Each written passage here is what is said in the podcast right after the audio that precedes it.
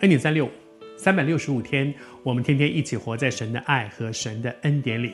祝福你，今天这一天，好好运用神放在你我手中的这一天。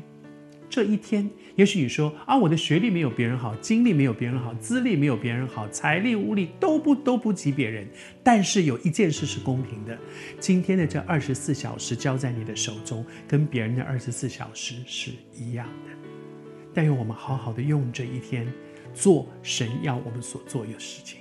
昨天和大家分享说，在那个主人把银子分给不同的人，让他们去运用，而每个人的态度不一样，有的人赚了很多回来，有的人这每一个人的态度都不一样。可是有一件事情，也有的人什么都不做，就把它拿布包起来，甚至埋在地底下，然后呢，他还有借口。他的借口是说什么？都是你，都是你。我跟你讲，老板就是因为你，你你太凶了。我跟你讲，你每次都说我们这些机器用完都没有好好收，我们这些机器呢又把被我们弄坏了，又又我们这些机器呢都弄得很脏。所以你看，我完全都没有哦，我把它保管的跟新的一样，我从来都我连封都不打开，所以绝对不会弄旧，绝对不会弄脏，也绝对不会弄坏，因为我完全不碰它。你觉得怎么样？如果你是那个老板，你会觉得说，嗯，很好，至少你没把我弄脏。是老板希望你不要不要乱用这个机器，却不表示我可以完全偷懒，什么事都不做。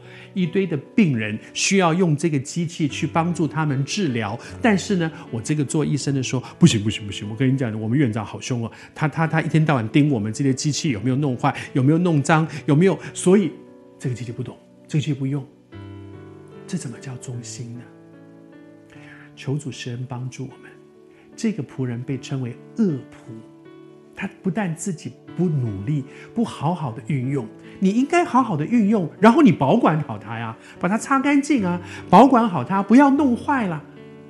他为自己的懒惰找理由说：“因为你们很凶嘛，因为你每次都挑我们说我们弄脏了，说我们弄坏，所以现在你看不脏不坏，跟新的一样。”为自己的懒惰，他甚至把责任推给推给老板。